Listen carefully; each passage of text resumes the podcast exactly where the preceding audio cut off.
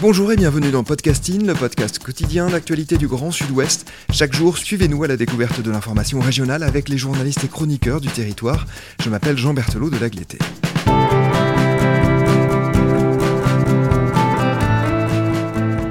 Nous vous proposons aujourd'hui une carte blanche, ces épisodes liés à des articles qui ne sont pas parus chez nos médias partenaires mais qui ont un lien fort avec le Sud-Ouest. Nous allons évoquer un documentaire qui sera diffusé ce soir sur France 3 Nouvelle-Aquitaine. Il sera également disponible durant un mois sur le site de la chaîne.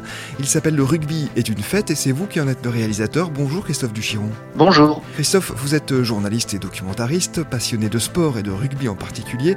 Votre documentaire et donc cet épisode sont dédiés à ce qui reste sans aucun doute la plus belle page de l'histoire du rugby landais.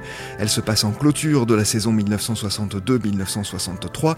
Et ce jour-là, à Bordeaux, ce sont Dax et Mont-de-Marsan qui se font face. Le vainqueur de cette finale remportera le bouclier de Brennus, le prestigieux trophée du championnat de France. Cette finale, c'est l'histoire d'un département, de rivaux, de copains, de fratries aussi. Les frères Albaladejo d'un côté, Boniface de l'autre. On est entre Pagnol et Shakespeare, le comique et le tragique, et malheureusement pas seulement d'un point de vue sportif. Nous allons évoquer tout cela avec vous, mais commençons par le contexte de ce match. Cette saison-là, les deux équipes landaises ont largement dominé, et c'est très logiquement hein, qu'on les retrouve en finale, mais l'US Dax part avec un léger avantage psychologique puisqu'elle a déjà battu deux fois son rival cette saison-là. Oui, bah écoutez, vous avez bien euh, dressé le, le, contexte de cette rencontre euh, hors norme.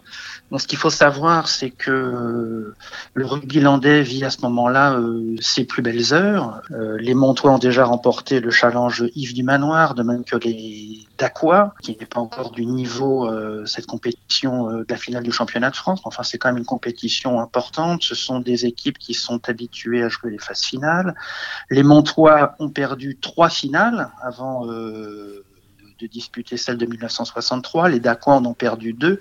Donc là, on a euh, deux équipes euh, qui sont au sommet de leur forme, en tout cas. Et ce qui est terrible, c'est que l'une, évidemment, va perdre et que l'autre va gagner. Mais enfin, en tout cas, voilà, ça va déchirer, évidemment, le le département. Christophe, les rouges, les jaunes et noirs, Dax, Mont-de-Marsan, le mot de derby est parfois galvaudé, mais là on est en plein dedans. Seuls 50 km séparent les deux villes. 50 km et un antagonisme de plusieurs siècles, notamment nourri par le choix au moment de la Révolution de faire de Mont-de-Marsan la préfecture des Landes au détriment de Dax.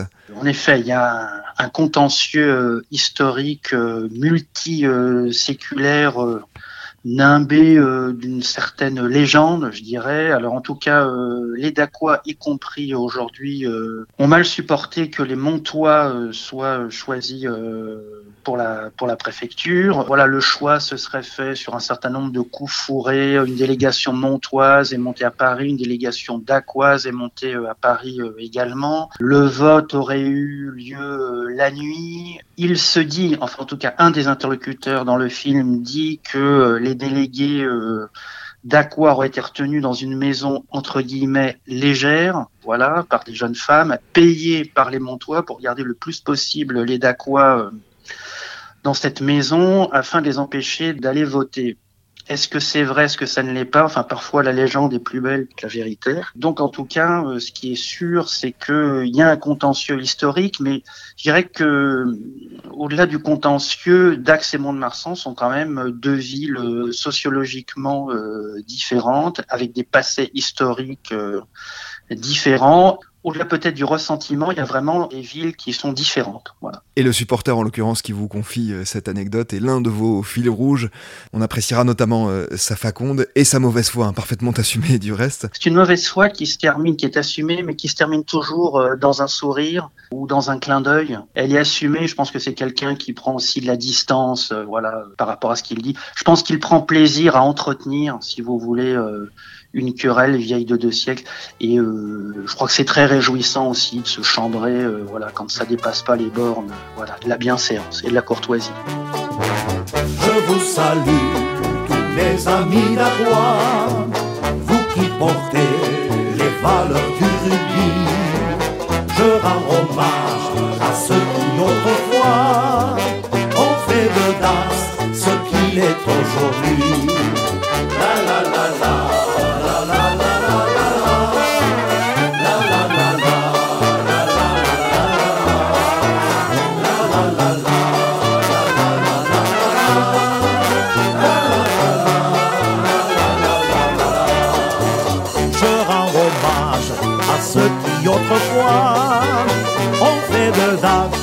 Ce qu'il est aujourd'hui.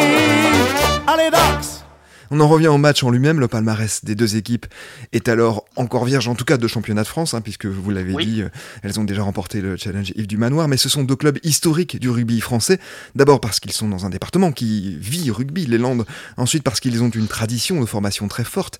Ils donnent régulièrement des joueurs à l'équipe de France. Ce 2 juin 1963, à Bordeaux, il y a notamment André Caillot, Christian Darouille, les frères André et Guy Boniface à Mont-de-Marsan, les frères Raymond et Pierre Albaladejo, Titou Lasserre à Dax.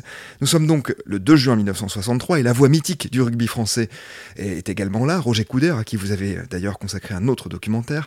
Et dans les travées du parc Lescure, il y a bien plus que les 30 000 personnes que le stade peut normalement accueillir, ce qui va occasionner dès les premières minutes quelques scènes assez cocasses. Oui, alors euh, bon, ce match provoque évidemment euh, un engouement. À cette époque-là, la finale du championnat de France de rugby n'avait pas lieu à Paris.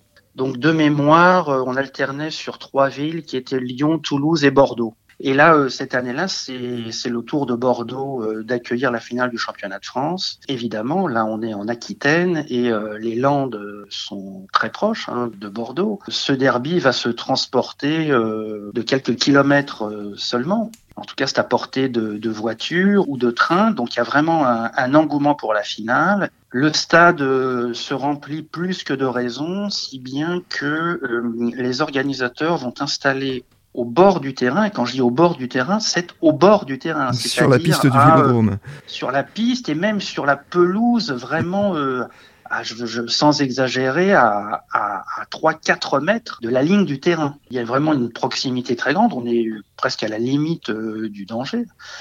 Hein, on peut glisser, les joueurs peuvent être emportés dans leur élan. Enfin, toujours est-il que ces supporters sont là. Et en fait, quand un ballon sort en touche, les spectateurs qui sont installés derrière ces, spectateurs au bord de la pelouse protestent parce que les spectateurs au bord de la pelouse euh, masquent une partie du, partie du jeu.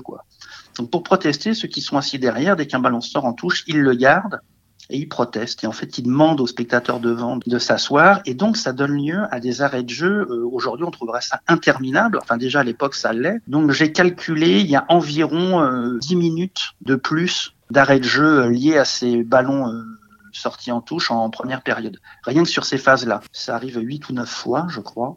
Et alors, ce qui est drôle, c'est que Couder euh, meuble.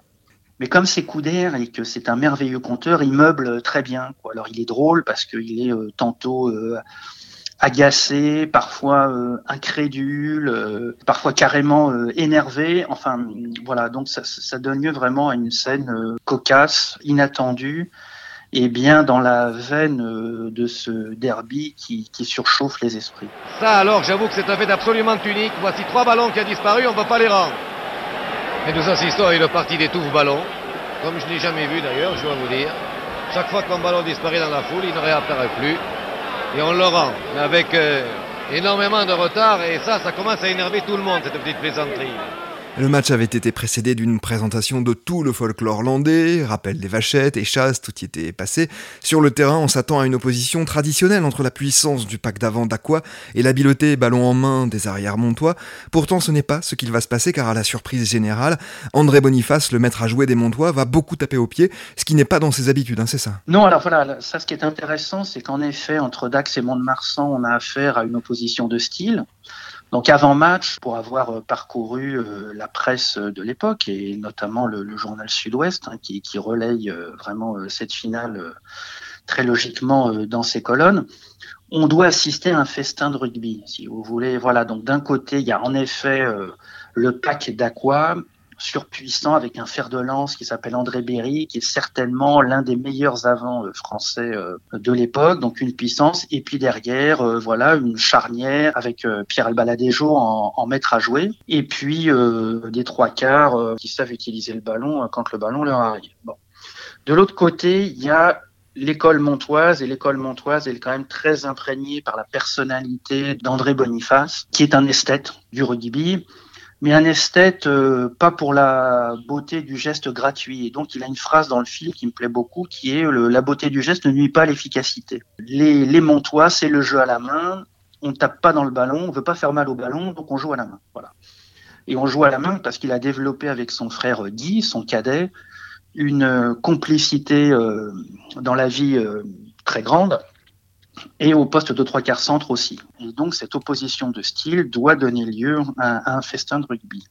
Or, dès le début du match, on se rend compte de quoi? C'est que dès qu'il a le ballon, euh, André Boniface, au lieu de jouer à la main, il tape pour repousser les, les.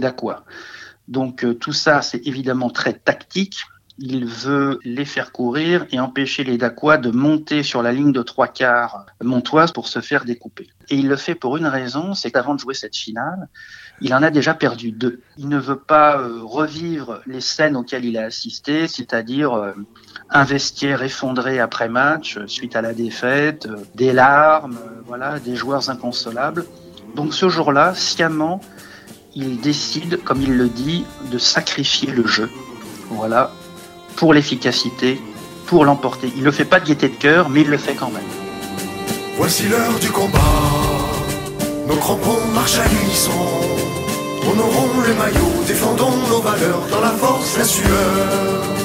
Le rugby nous unit. L'Ovalie, c'est notre pays. Les tribunes au terrain, du couloir à l'essai, c'est Bonnie qui va s'enflammer. Jaune et noir sont nos couleurs.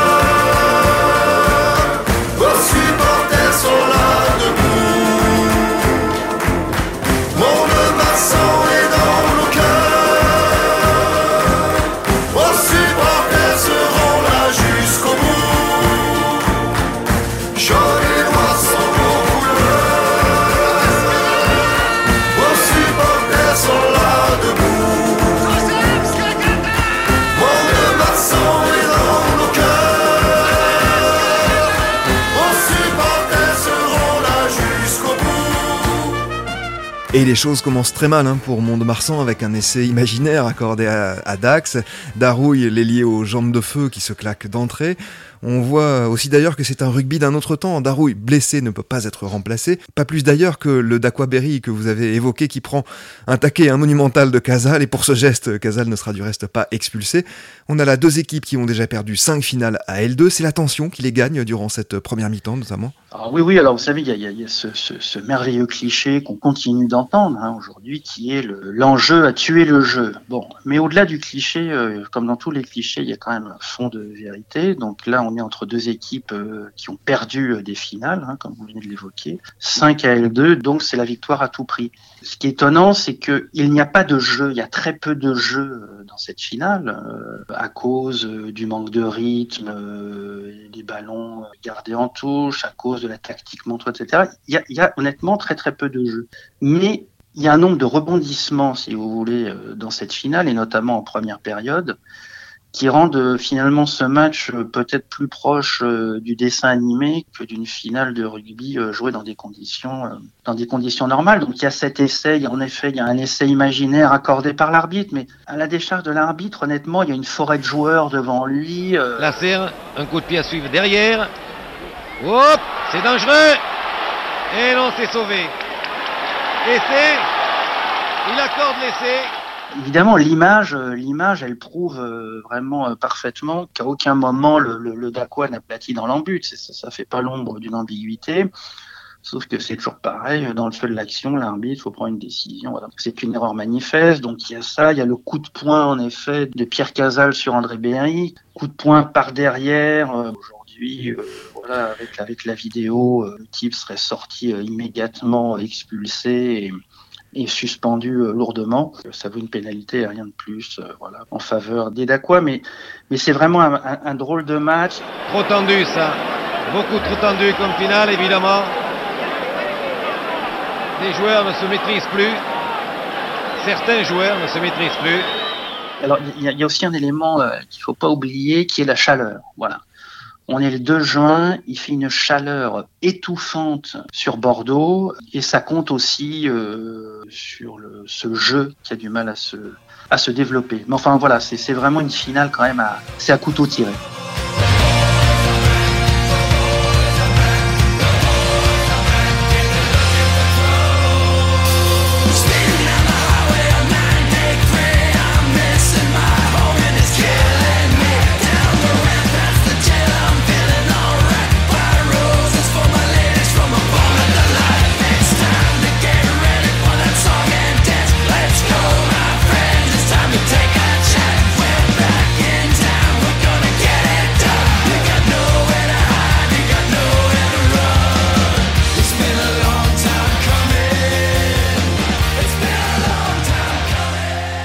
Et en deuxième mi-temps, quand même, le Stade Montois va petit à petit renouer, au moins partiellement, avec sa tradition de jeu. On garde en mémoire notamment cette sublime passe croisée d'André Boniface pour son frère Guy, c'était leur marque de fabrique, qui aboutit à un essai finalement refusé. Quelle magnifique passe croisée d'André Boniface à Guy, un des chefs-d'œuvre de cette partie.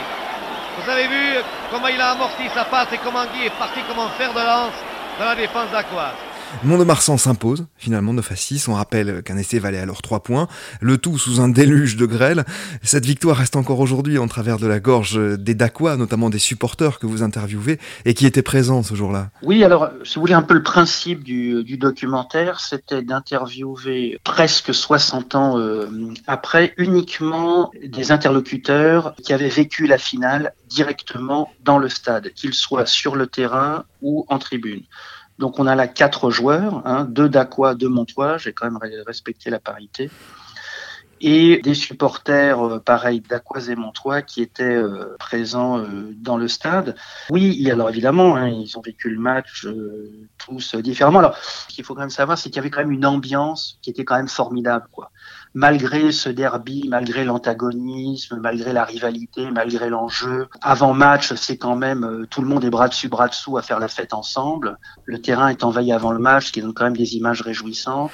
Et pendant le match, quand même, tout ça est quand même très très bon enfant. On est quand même dans le rugby, on est quand même avec des gens qui savent se tenir et, encore une fois, malgré l'enjeu et malgré la, déception, hein, évidemment, euh, la défaite pour les pour les Dacois, ce match est quand même déroulé, voilà quoi, dans un état d'esprit euh, irréprochable. Alors après, évidemment, euh, le coup de sifflet final sépare le monde en deux, et les Landes tout particulièrement. Il y a les vainqueurs et les vaincus, et évidemment, la, peine est lourde chez les Dacois, mais ça reste, je dirais, ça reste une une plaie encore aujourd'hui. Euh, voilà, il y, a une vraie déception. Les stages très loin pour Boniface, qui ne peut prendre cette balle et l'arbitre siffle la fin de cette finale. Ces quatre joueurs, ce sont Pierre Albaladejo, Titou Lasserre, André Boniface et Christian Darouille, que vous avez replongé hein, dans leurs souvenirs. Qu'est-ce que vous en gardez de ces confidences? Une des raisons pour lesquelles j'ai eu envie de, de, de, de faire ce documentaire, c'est que Bon, ça me permettait de revoir quelqu'un que j'aime beaucoup, qui est Pierre Albaladejo, que je connais depuis de, voilà, de nombreuses années, que j'ai côtoyé euh, pendant 20 ans euh, à France 2, quand il était consultant. Mais ce qui me plaît, si vous voulez, c'est que on est aussi dans un rugby amateur qui change beaucoup de choses. Alors, je suis pas en train du tout de décrier le rugby euh, professionnel, mais euh, c'est pas la même chose, quoi, de s'entraîner deux fois par semaine que de s'entraîner deux fois par jour. Le professionnalisme, c'est quand même l'obligation du résultat. Donc je vous dis pas du tout que les valeurs du rugby en souffrent, mais enfin en tout cas elles sont plus tout à fait les mêmes. Bon, pour revenir au témoignage, si vous voulez, des gens que voilà que j'ai interviewés, il y a des propos quand même qui les inscrivent pour moi un peu, euh, voilà, qui les font appartenir un peu à la race des seigneurs, des seigneurs de ce jeu, hein, si vous voulez. D'abord, ce sont d'immenses rugbymen, d'immenses rugbymen. Euh, voilà, dans l'histoire du rugby français, on est là avec des gens, avec des gens qui comptent. Euh, André Boniface, Christian Darouille, qui a été quand même un trois carrel exceptionnel, qui a été pendant longtemps le recordman des essais marqués en équipe de France. Euh, ce sont des types qui savent se tenir. Voilà. Ces gens-là se rassemblent, si vous voulez, sur des valeurs. Voilà. Il y a une fraternité au-delà de la couleur des maillots, au-delà de la rivalité rugbystique. Ce qui les rassemble, c'est une certaine idée du rugby, une certaine idée de la fraternité, au bout d'un moment, peu importe la victoire. Ce qui est extraordinaire, si vous voulez, c'est que même encore aujourd'hui, euh, André Boniface, il est content d'avoir gagné, mais il est quand même désolé d'avoir gagné dans ces conditions-là. Et un des premiers gestes euh, d'André Boniface après le match, c'est d'aller embrasser Pierre Albaladejo, le vaincu. Voilà, parce que lui sait ce que c'est d'avoir perdu euh, des finales. Au-delà de l'aspect rugbystique, je trouve que cet événement-là, et c'est ce qu'essaye de d'écrire modestement le film, raconte deux trois choses euh, sur la nature humaine dans ce qu'elle a de plus euh, bah, de plus beau, tout simplement. Voilà. Oui, il y a une phrase qui résume d'ailleurs bien ce sentiment dans votre documentaire au fond, loin de ce qui les sépare, nous aimons ce qui les rassemble. C'est euh, vraiment ce qui, peut-être, est la morale hein, de votre euh, travail oui, sur exactement, oui. ce match de légende. Oui, et, et, la question, c'est est-ce qu'on pourrait encore dire euh, des choses pareilles après une finale de championnat de France aujourd'hui. les joueurs se respectent, les clubs se respectent, ça, ça, il n'y a aucun souci par là. Mais bon, voilà, est-ce que le professionnalisme là-dedans, est-ce que ça n'a pas modifié les choses inévitablement? Mais enfin, en tout cas, à aucun moment, le propos de ce documentaire, et je dirais même le propos des, des interlocuteurs hein, dans, dans, le film, euh, c'est un propos passéiste, euh, c'est pas, pas c'était mieux avant, et aujourd'hui c'est lamentable pas du tout. Hein. L'idée c'était de leur faire revivre le moment présent. 60 ans après. Christophe, je le disais, cette histoire est aussi une tragédie car l'année suivante, trois joueurs de l'US Dax décèdent dans un accident de la route, Jean Autatz, Émile Carrère et Raymond Albaladejo. Quatre ans plus tard, c'est Mont-de-Marsan qui est frappé à son tour et une autre fratrie quand Guy Boniface perd la vie. Ces drames ont ajouté a posteriori à la légende de ce match. Oui, alors il y a un homme dans le film euh, qui raconte cette histoire très bien parce qu'il est concerné au premier chef. Cet homme, c'est Claude Dufaux. Donc Claude Dufaux, il, était présent au stade à Bordeaux en, 1960, euh, 1963. À l'époque, il était un tout jeune joueur de l'US Dax. Il avait fait un match en première en décembre 62 à l'âge de 16 ans. Donc c'était un supporter euh, de l'US Dax. Mais, aussi un joueur. Et donc en 1964, euh, suite à un match à, Bordeaux, je crois, voilà, une voiture doit le ramener à Dax. Au dernier moment, Pierre Albaladejo lui dit, écoute, non, moi je vais revenir, c'est pas la peine que tu montes dans la voiture. Et malheureusement, cette voiture voilà, accidenté, euh, voilà, va tuer, va tuer trois hommes, trois joueurs de l'US Dax, trois jeunes joueurs. Ça provoque une émotion euh, terrible, terrible vraiment euh, pour un département, pour une ville et aussi et aussi pour le rugby français. Hein, il faut quand même le, savoir. Et cet homme-là, Claude Dufaux, aujourd'hui, qu'est-ce qu'il nous a dit? Claude, il nous a dit, il y avait quelque chose de puissant qui existait entre les joueurs et la beauté tragique comme vous l'avez dit, la beauté tragique, c'est que ces hommes qui se sont affrontés sur le terrain de rugby, ce drame, ce double drame, celui des, Dacois et, celui des Montois qui vont perdre Guy Boniface, ce drame va les rapprocher, euh, il va les rapprocher pour l'éternité.